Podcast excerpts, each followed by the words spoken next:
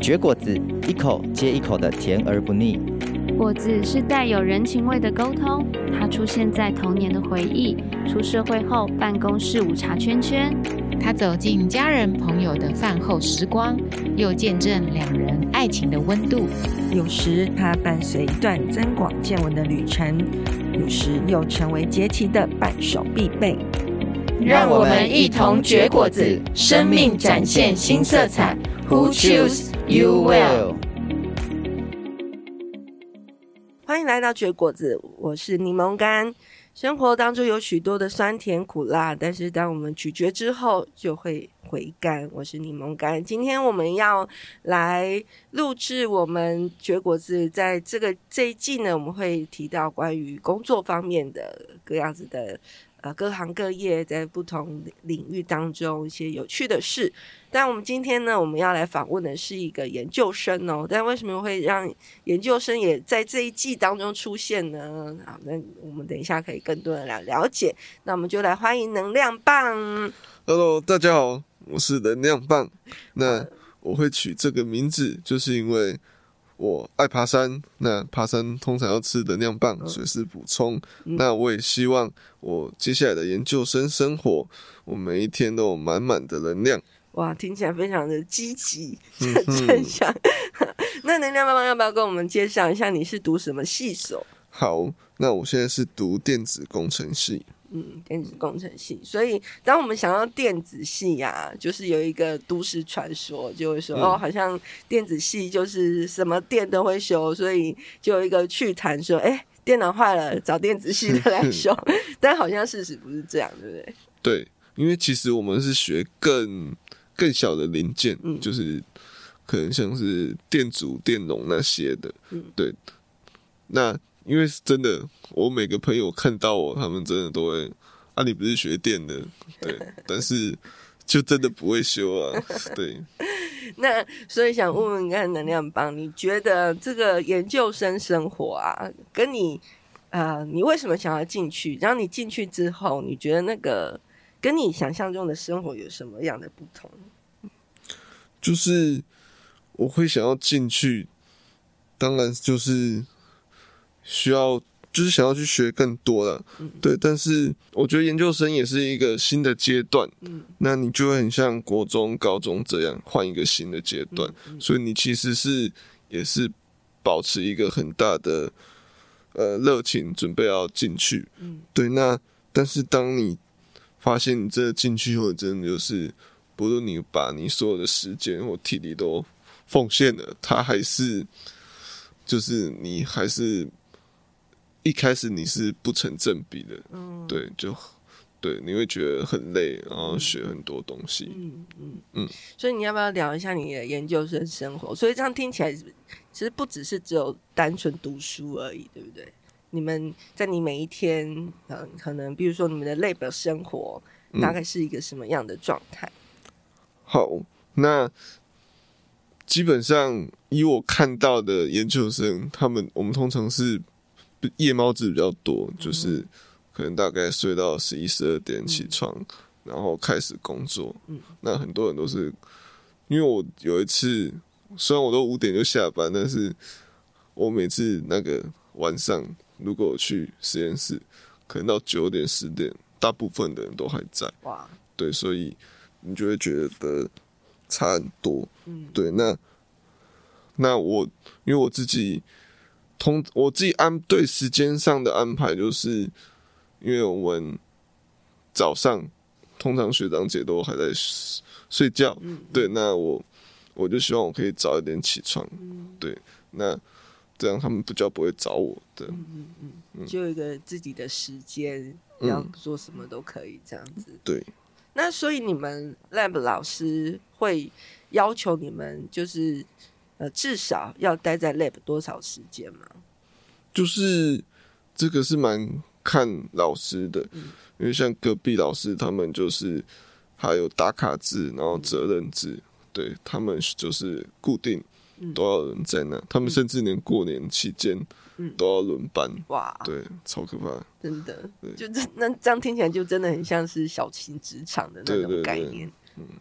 但是你们就稍微比较弹性一点。对，我们就要弹性。老师没有强制规定，嗯，对，但我还是希望我就是。早上到下午都要待在那边。嗯嗯嗯，所以这样听起来就真的蛮像我们一般职场的生活，嗯、对不对？就是你其实就是有一个大概的上班时间、下班时间，你就是进 lab 的时间跟离开的时间。嗯、那你们在 lab 的时间都在做什么？这么长都在干嘛？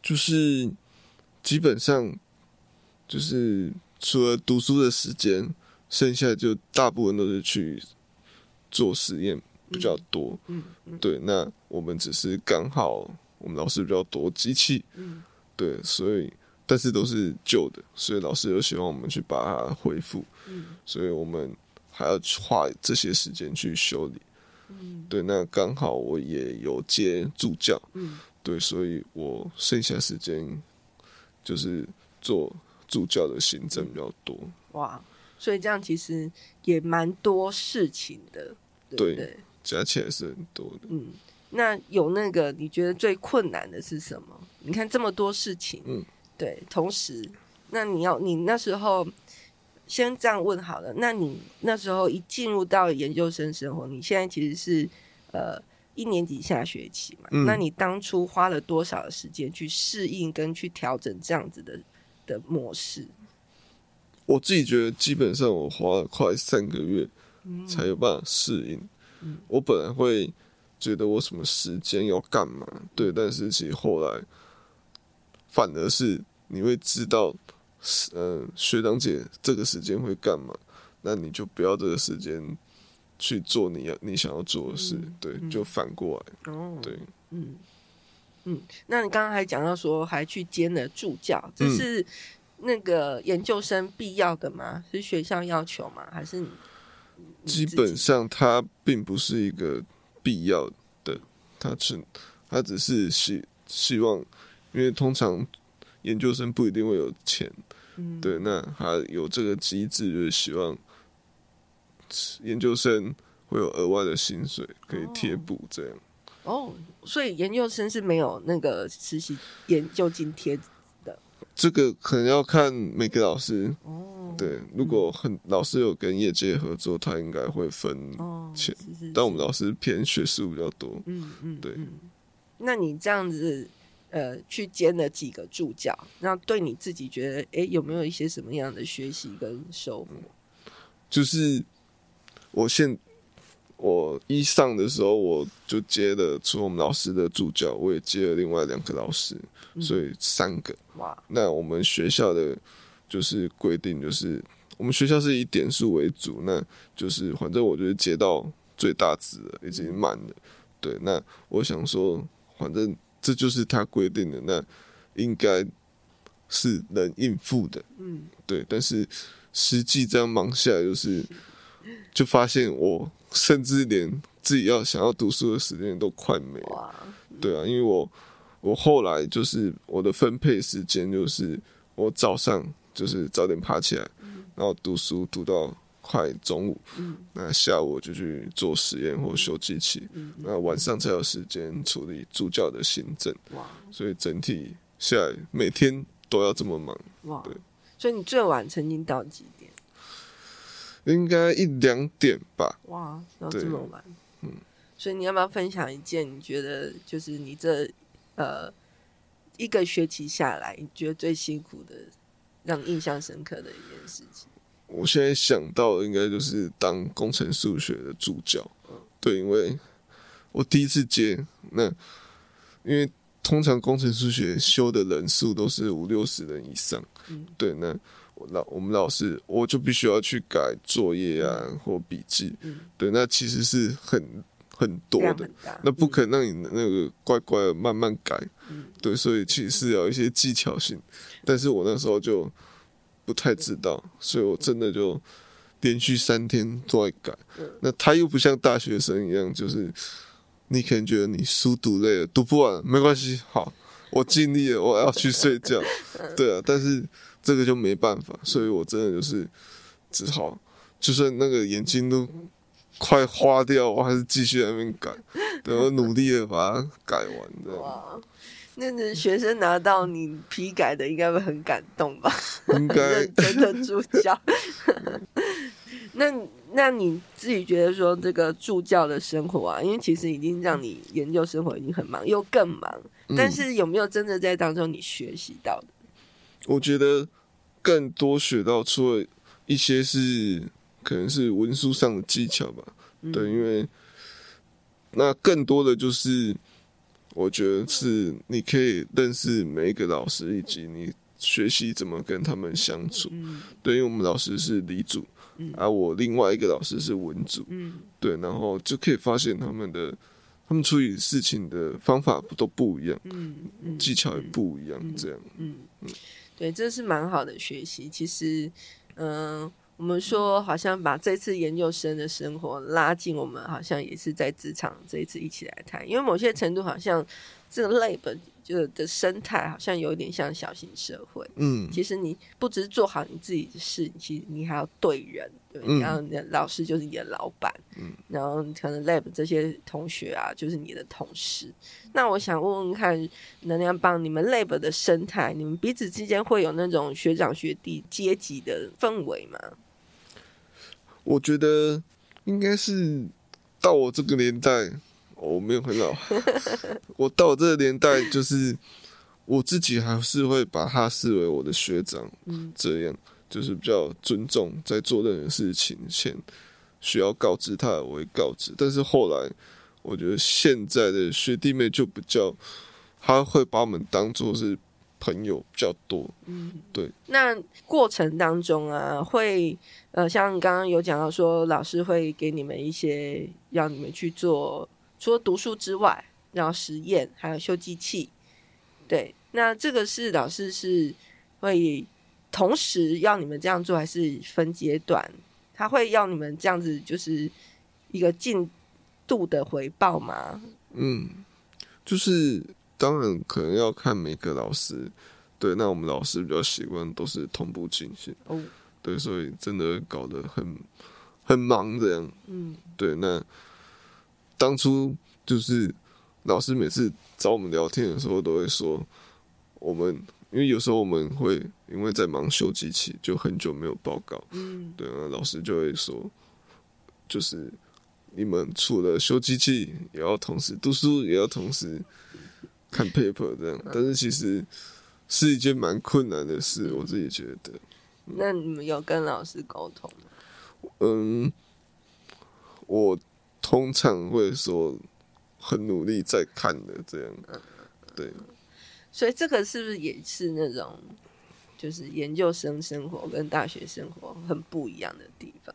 对啊，你就研研究生你就必须还是要主动一点，就是嗯，要自己比较有想法一点，就是你知道你是因为修机器，所以这些事，但是你还是有意识知道你还是要继续读 paper，嗯，对，不能像大学生就是。那那就一件事做完再做下一件事，对。嗯那那个那刚刚讲到那个研究生生活啊，有这个小确幸。那有没有一些你你现在想起来，你觉得是最辛苦的，或是最困难的挑战？好，那我就分享，就是我在这一上，我除了一开始进来。就是乖乖读书跟学实验室的机器外，我觉得最困难就是就是修机器，因为它是一个很大的系统，它不是纯粹只是纯修一台电器，它是很多台连在一起的。对，那所以就很难。那那个时候一开始老师又跟我们讲，叫我们去修，其实我就觉得我怎么可能会修啊？这样 对，但是。后来老师又请他的一个朋友来带我们，嗯、对，那在过程我们就真的是，就真的会发现我们一步一步的在认识这个机器，嗯、然后真的就不断的修，虽然现在还没有修好，对，但是真的对他已经很了若指掌，嗯、就是因为它其实跟隔壁的机器是类似的，但是我以前去操作。隔壁的时候，我都很怕每一步，嗯，就是我可能按错，我可能它就会坏掉，干嘛？所以我每按准备按下的时候，我都超紧张。对，但是现在因为我有在修这些机器，所以我很懂，所以我甚至不用去看步骤，就可以当它遇到什么状况，我都可以比较知道要怎么去处理。嗯嗯，对。那最印象深刻的就是，就是我们在修这机器的过程，我们都要去接电路。但是电路你可能就要看它的电压、电流，要、啊、不然突然有大电流干嘛？对，那我记得第一次的时候，我们在刚好在插插座之类的，就明明就没有电，但我们一插上去，就有一个东西突然爆一声，哇！然后还冒烟，对，然后我跟学长我们就吓到，完全都不敢再摸，对。然后后来大哥就会跟我们讲原因是什么，然后。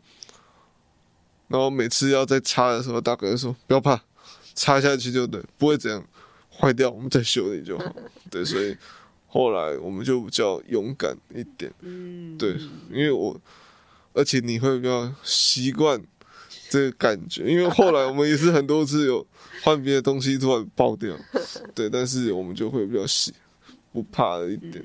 嗯，所以这个过程虽然听起来我们现在听起来应该蛮好笑的，但是。可能在那过程当中，从原本很紧张，然后到越来越坦然的去面对这一切。但我觉得这这个过程其实应该是会对你们往后，其实应该是会很有帮助的，对不对？嗯嗯嗯。对，所以像你们电子系所的啊，出呃毕业之后的方向大概会是什么？通常半导体它会分。上游、中游、下游。那上游就是 IC 设计，中游就是制程，下游就封装。但通常在学校学到的，就是看你是要走制程方面，或者是 IC 设计。那我自己本身就是走制程，因为觉得不想碰城市这样。对。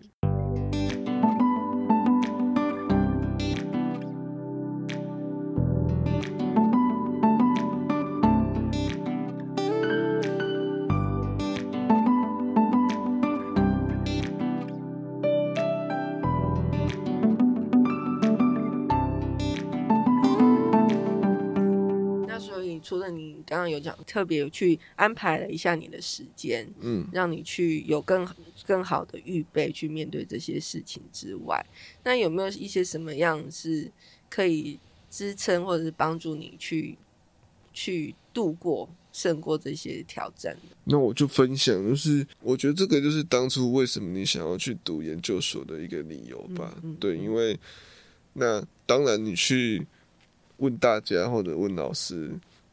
那个读我电子系要不要读研究所？嗯、那基本上老师都会跟你说一定要。嗯，对。那但是我觉得我就要去思考我为什么要。嗯，对。那呃，顺便额外跟大家分享，就是其实我是花了一年的时间去思考我要不要读研究所。嗯，对。那也鼓励大家就是不要因为说哦，因为要读研究所，所以大三呃就开始。都什么都还没想好，就因为要考研究所就开始准备干嘛？跟着大家一起冲。那你真的可以花，也不一定要一年、半年或一个月，好好让自己去思考。那我当时思考什么？就是你可以思考，你是不是还有其他的工作可以做？那可能就是你的兴趣。那我当初也是在思考这个。那也。你也鼓励大家可以跟老师去讨论，嗯，对。那我当然，我跟老师讨论，他们是说一定要嘛。那但是我也顺便去分享说，他们在这个工作上，他们的其他的，他们生活方面，他们为什么会喜欢继续做这些事情？嗯，对。那后来我就给自己的理由就是。我想要来研究所看看，看看这个世界是长什么样子。嗯、对，那对我觉得对我来说，这是我的理由。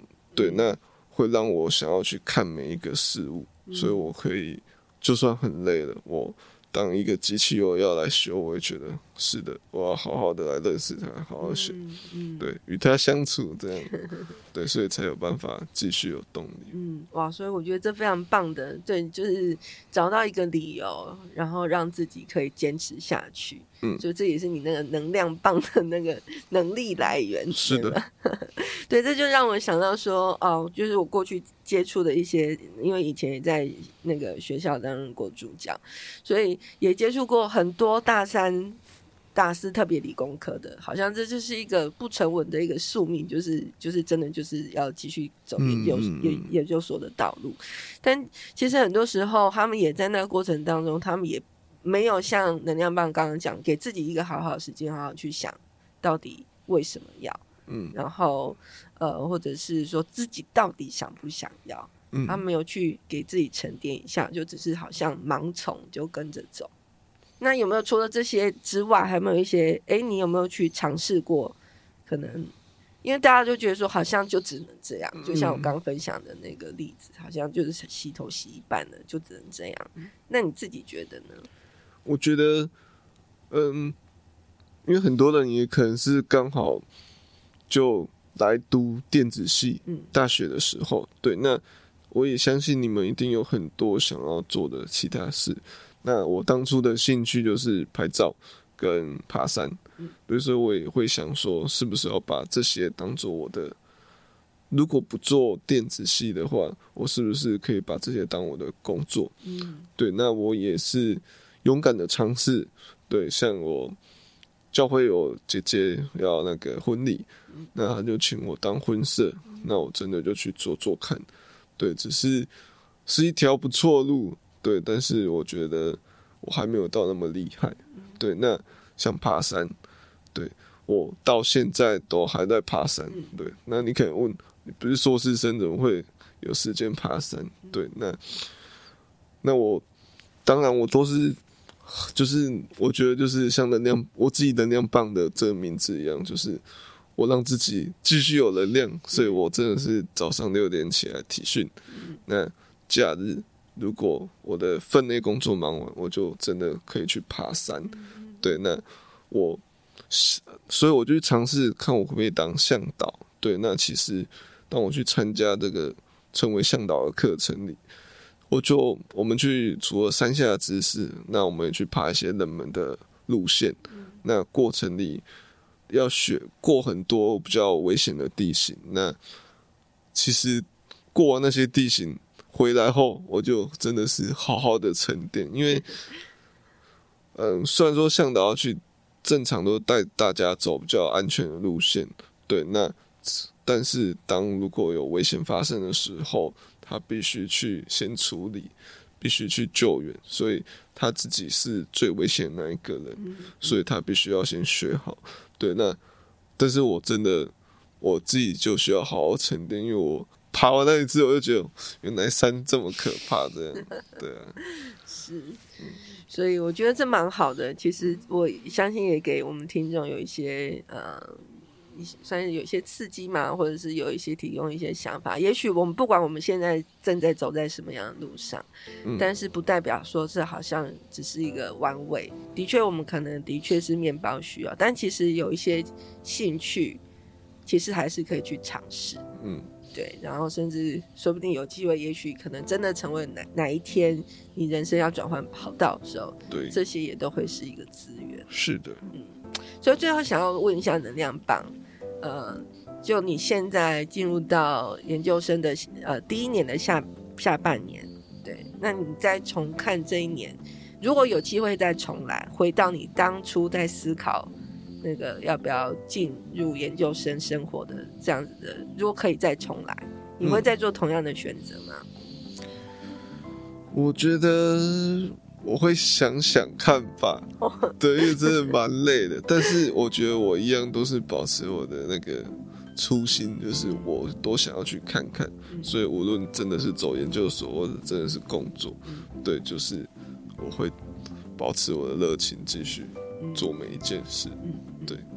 好，今天谢谢能量棒在我们当中分享。但我觉得至少听到一个一个含金量很重要，就是去找到那个理由。对，的确，不管我们做什么，可能会有挑战，然后可能甚至也会随着时间久了，慢慢失去热情，嗯，然后被每天的生活消耗光了，真的会。对，但是如果有那个那个。那个初心还在，可以帮助自己，可以继续坚持下去。那我想，这是不管我们现在是在哪个领域，都其实是非常需要的。嗯嗯，今天谢谢能量棒在我们当中，今天到这边，拜拜，再见，拜拜。